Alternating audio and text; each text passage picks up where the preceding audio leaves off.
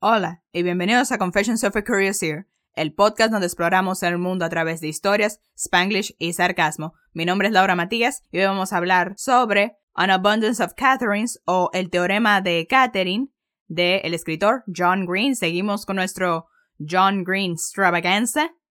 Y este libro es un YA Contemporary Romance publicado en el 2006 en ambientado mostly en, la, en el pueblo de Godshot, Tennessee. Este libro, cuyo por cierto, the premise, it's really weird, kind of strange. Usually John Green books are like pretty, have very simple plots and they're not that weird, but this one's kind of weird. Está este muchacho que se llama Colin Singleton. He's kind of a kid genius. Y él has dated 19 girls named Katherine. Holy hairballs, I know. He's 17 years old and he has dated 19 girls named Katherine, all of them.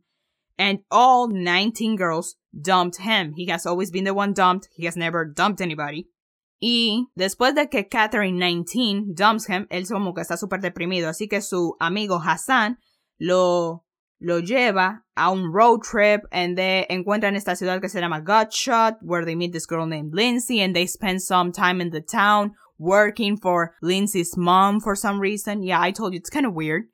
Y mientras todo eso está pasando también, Colin está creando este teorema matemático llamado el teorema de Catherine para determinar, well, using his experience in relationships para determinar, okay, can you like calculate the success of a relationship? Can you quantify y básicamente resolver who's gonna be el que termine o no esta relación y cuánto tiempo durará esta relación, can you like calcularlo con una fórmula matemática? And that's what he's working on in the book. Y ok, este libro, primero siento que nadie habla de este libro. Los principales libros de John Green, de los que todo el mundo habla y de los que todo el mundo hace reseñas y todo, son Looking for Alaska, Paper Towns y The Fault in Our Stars.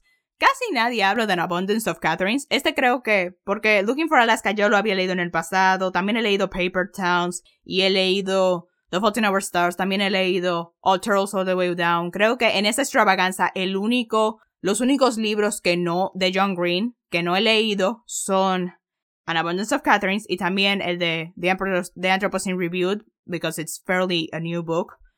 Y sí, nunca había, I barely heard of An Abundance of Catherines. I always forget that this book exists. Pero nada, por fin lo leí por primera vez. And ah, debo admitir, not my favorite. Le di un 3 de 5, bueno, tal vez hasta un 3.5 de 5, porque no me interpreten. It is an enjoyable read, it's a good book. I mean, si te gusta John Green, I think you'll like it, pero no sé, como que es mi menos favorito. Este libro, si tuviera que describirlo, lo describiría como que si le diste a una vaina de inteligencia artificial, you gave it the task of like, write a John Green novel, and this is what it came up with. Porque primero, the plot is, como mencioné, kind of strange. I mean, these two friends go spontaneously on a road trip, no plans, they just go. And then it turns into a random job in a random town. Porque la verdad yo no entiendo exactamente why they're doing it. Tampoco entiendo like what's specifically the job they're doing or why they're doing it. It's really strange. También como que en el medio, it's kind of boring. Like the middle of the book is really boring, I feel like.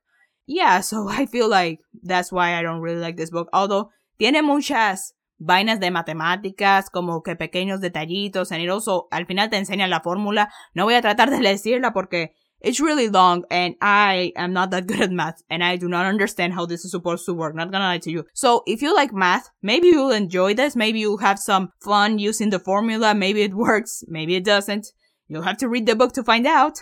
Así que sí, si les gustaría leer este libro, pues dele para allá. I feel like it's an enjoyable read. It's not my favorite, but I still feel like it's pretty enjoyable. Así que sí, vamos a pasar a la sección de los spoilers. Nos vemos cuando termine de leer el libro. Bye.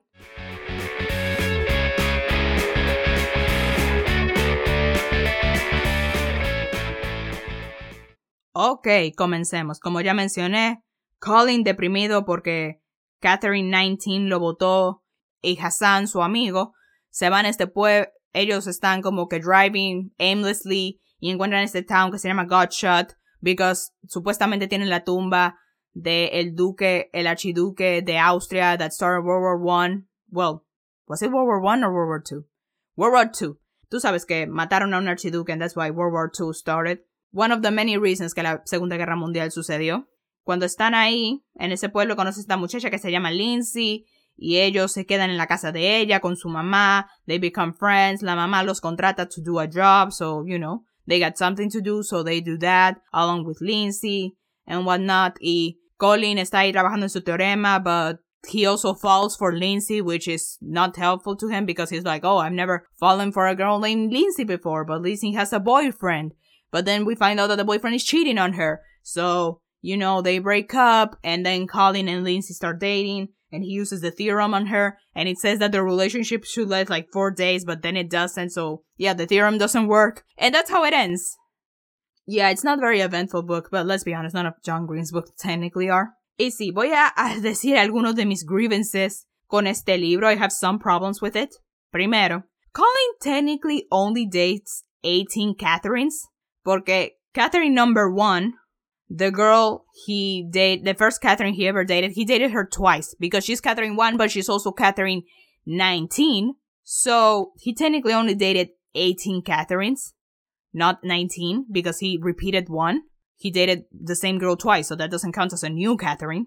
Also, cuando yo leí esto y me enteré que la edad de este muchacho es 17 años, he's 17 years old and he has dated 19 girls, como que, a mí como que el cerebro dice como que, how? In your short life have you dated 19 girls? Yeah, the, el hecho de que se llamen todas Katherine, it's incredible. But the fact is, you've dated 19 girls in 17 years of existence. Eso y que me imagino que no nació con una novia. So obviously, there must be like some period of your life where you were single, even if it were as a child. So I don't understand it. Y como que más o menos lo explican. And yeah, I'm gonna talk more about Colin's habits in dating later. Y by the way, his name is Colin Singleton. His last name is Singleton. Subtle. Subtle. Also, no me, Hassan no me cae bien. I just don't vibe with him. I just don't, don't like him. Lindsay, I think is kind of boring. Yeah, Colin, I feel like is very, is pretty interesting. So yeah, ahora algo que hicimos para Looking for Alaska y que yo les dije que vamos a estar haciendo durante todos estos John Green books is Lindsay Wells, A Manic Pixie Dream Girl.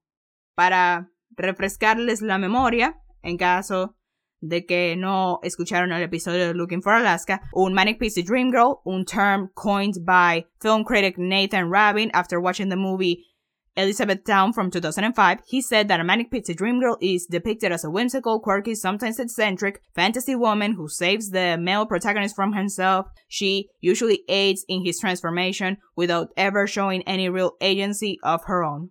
Okay, Recuerden esto porque, ya, si usted está siguiendo este John Green extravaganza, vamos a estar usando esta definición mucho, estos parámetros para define a Manic Pixie Dream Girl.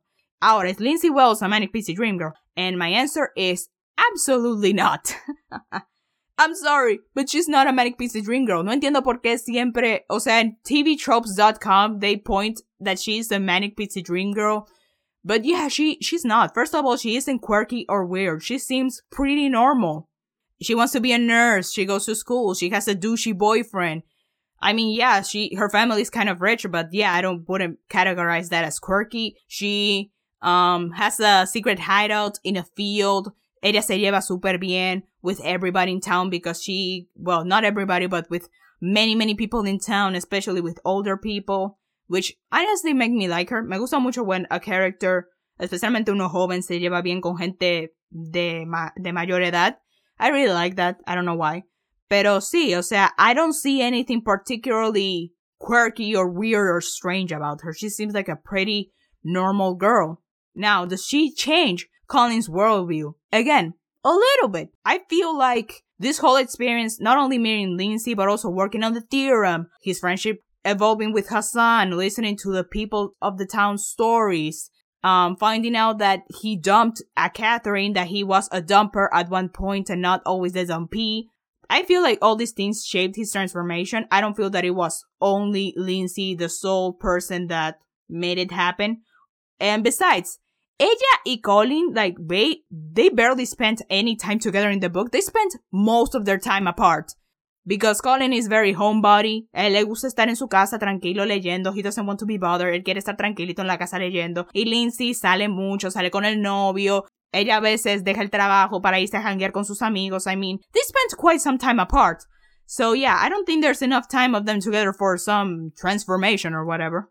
So yeah, final conclusion, Lindsay Wells is not a manic pixie dream girl. In fact, I would argue that Colin Singleton is more of a manic pixie dream guy than her, because think about it.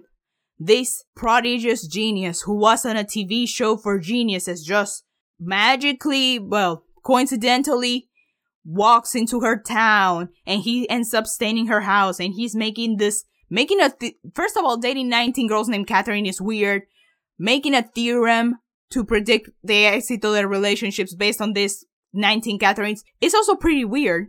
And he does change her outlook a little bit porque Colin is the only person con el que Lindsay puede ser ella misma because throughout the book we see como que cuando ella está con sus amigos she acts a certain way when she's with her mom. She acts a certain way when she's with um, los viejitos, she acts a certain way and even puts on an accent or something. Pero ella makes it clear that con Colin, she gets to be herself and she doesn't have to worry to put up a front and pretend she's, she's somebody she's not. So yeah, Colin does help her transform and you know, be herself no matter with who she's with, no tener que poner un front of who she's pretending to be all the time. So yeah, you could argue that Colin, in fact, is the manic pixie dream guy all along.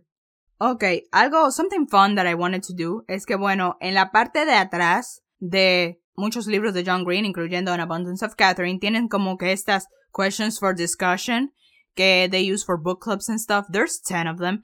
And we're gonna try to answer them. Or I'm gonna share my answers. Si usted quiere, puede escribirme a mis redes sociales que están en la descripción para decirme sus respuestas. If you agree or disagree with me. If you got anything else you wanted to add.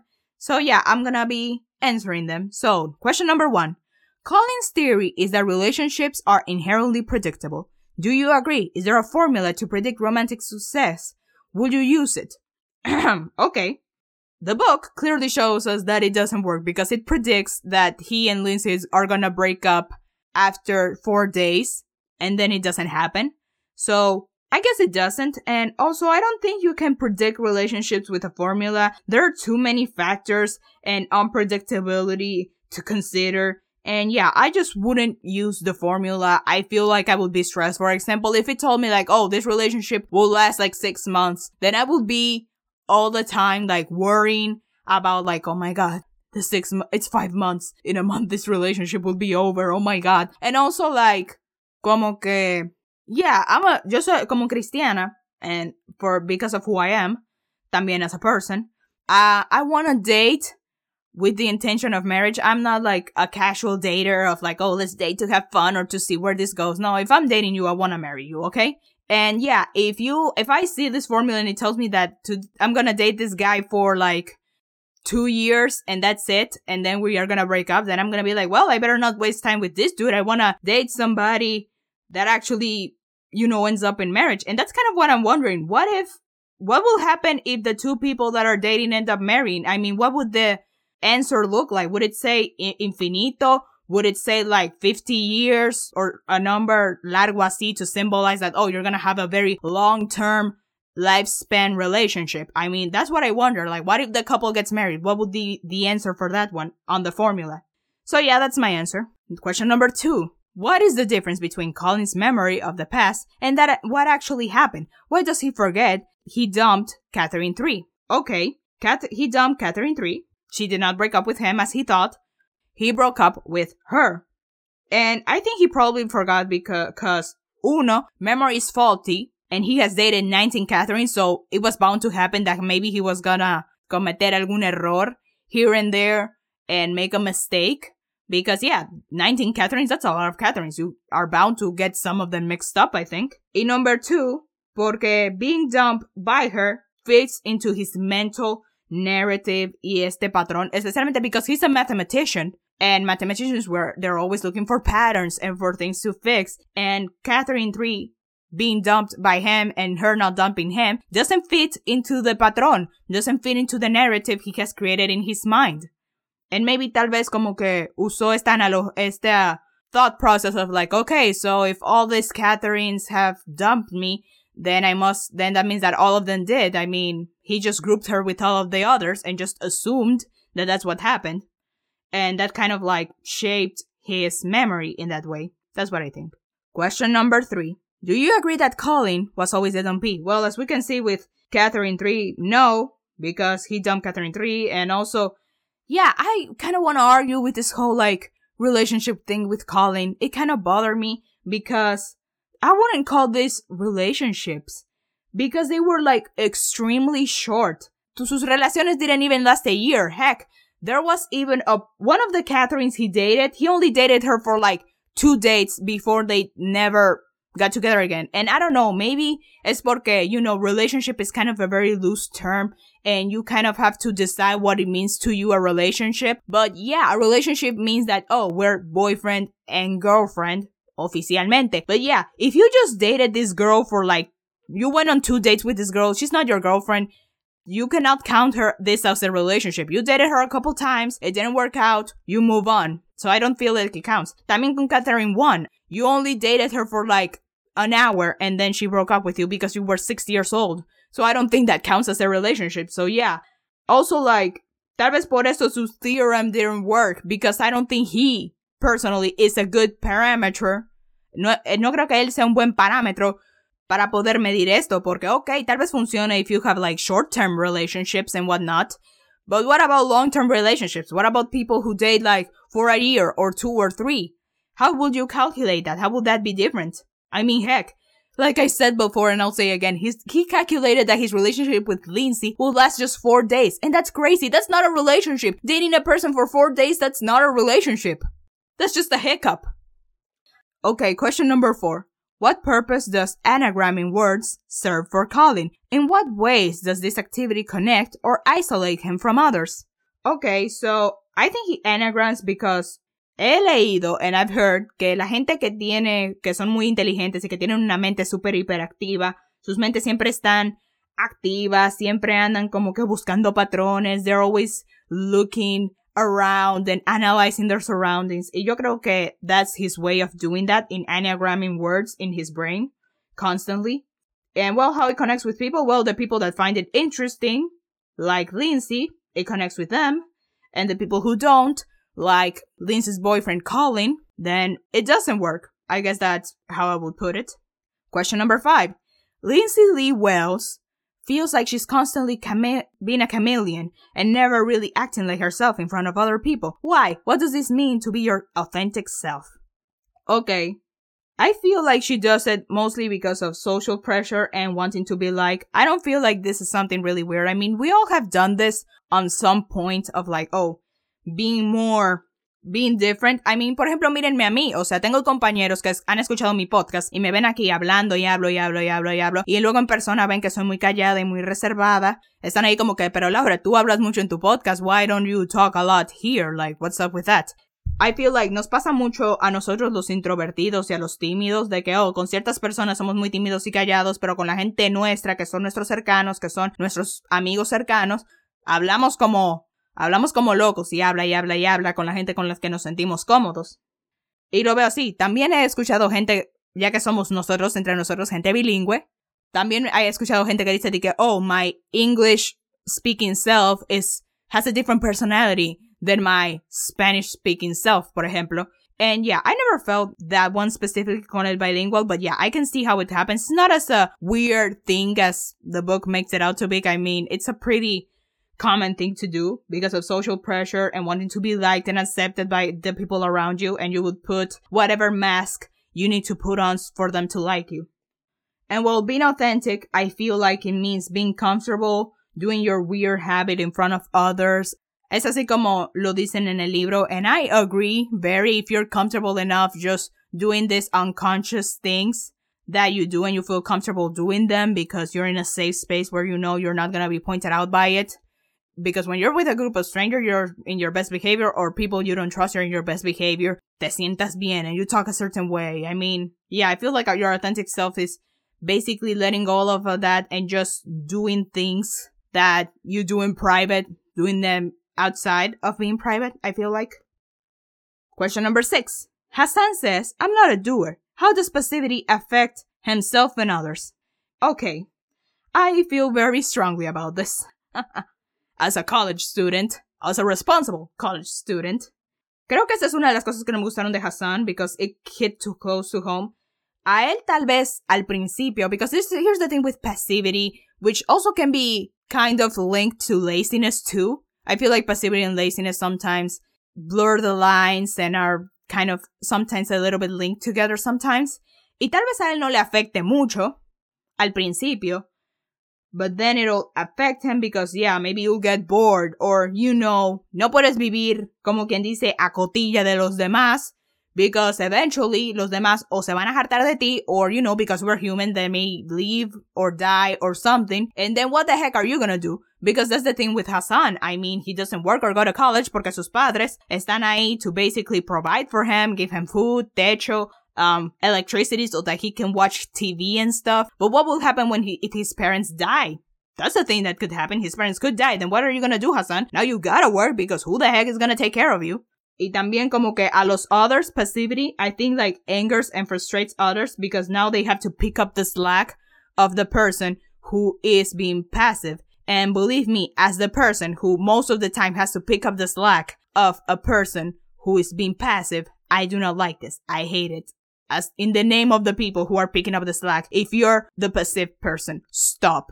If you want to be passive, can you do passive and stuff that it's only for you? For example, if you're in school can you be passive in projects where you're alone and not in the group because your actions affect others and it's not nice? Okay, now that I'm done with my rant, question number number 7. Import what is the importance of storytelling in the novel? How does understanding story change Colin's understanding uh, his understanding of his past and current relationships? Okay, I'm not gonna lie to you. I don't know. I literally wrote that down. I don't know. I don't know. O sea, lo de storytelling, I wasn't paying much attention to those sections, so I cannot truly tell you an answer. Tal vez si tendría que releer el libro and be more intentional with it. Pero si no, I don't have an answer for this one. Please comment and send me your answers. I would really love to hear your perspective.